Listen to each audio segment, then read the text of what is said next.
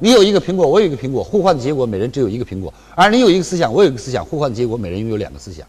阅人无数，增长阅历；阅人无数，增长知识；阅人无数，增长才华。在不断的和人打交道的过程当中，朋友们，你会不知不觉增长经验，经验同样是资本。谢谢。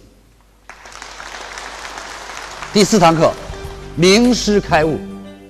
其实啊，所谓名师开悟，大家包括来到这里，从全国各地赶过来，不要抱着多大指望，说李强老师厉害，有三四百家电视台播他的课程，啊，各大学请他去做客座教授，听说听李强老师一堂课就能改变人生。我要告诉大家，如果您抱着这种期望，您一定会失望。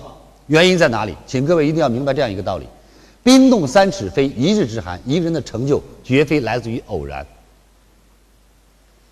无论今天在台上的老师有多么的优秀、多么的卓越、多么的有才华，你记住，凡事因人而异、因地而异、因时而异。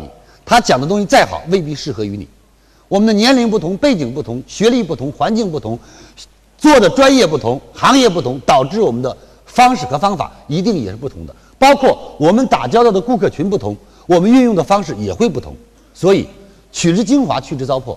大家到来，李强在这里说的一百句话，有九十九句是废话，没有关系；有一句话听懂了、悟透了、做到了，不得了。所以，亲爱的朋友们，今天静下心来，学你想学所学，用你学到得用之所用，学而有用，务实。我相信这是最重要的。第二，每一份敬业都是未来的专业。只有敬业才会专业，只有专业才会成为专家，只有当上专家，拥有一技之长之时，你就是职场的拥有者。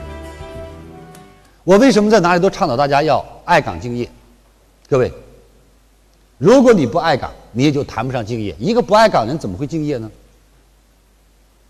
你有没有发现，如果你特爱一个东西，你会在这个东西身上产生非常多的灵性。人，如果你特别爱他，你每天在思考他喜欢穿什么，喜欢用什么，你每天在思考怎么样给他带来快乐。如果你特别不爱他，他发高烧你都不会注意。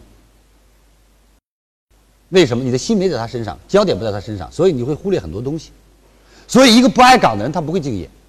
他不爱这个岗位，他就不会钻研这个岗位。不爱岗位，当然就谈不上敬业。当不敬业了，各位，他也就不专业。专业来自于敬业，熟能非常正确，熟能生巧。任何的时候，书读百遍自然通。做一个行业做久了，一技只能养家，之长方可致富。所以我经常问在座的各位同学们：你们大家有没有一技之长啊？有没有？有。那有的同学说：“老师。”我会开车，请问这叫不叫一技之长？各位叫不叫？错了。所以这就是误区。各位会开车不叫一技一技之长，会开车叫一技。把车开到赛场上，开到第一名，开到冠军就叫长。会剪发叫一技，三块钱也是剪一个发，三千块还是剪一个发，三千块剪一个发的叫长，三块钱的叫技。各位行行都能，状元就是。长，秀才就是技。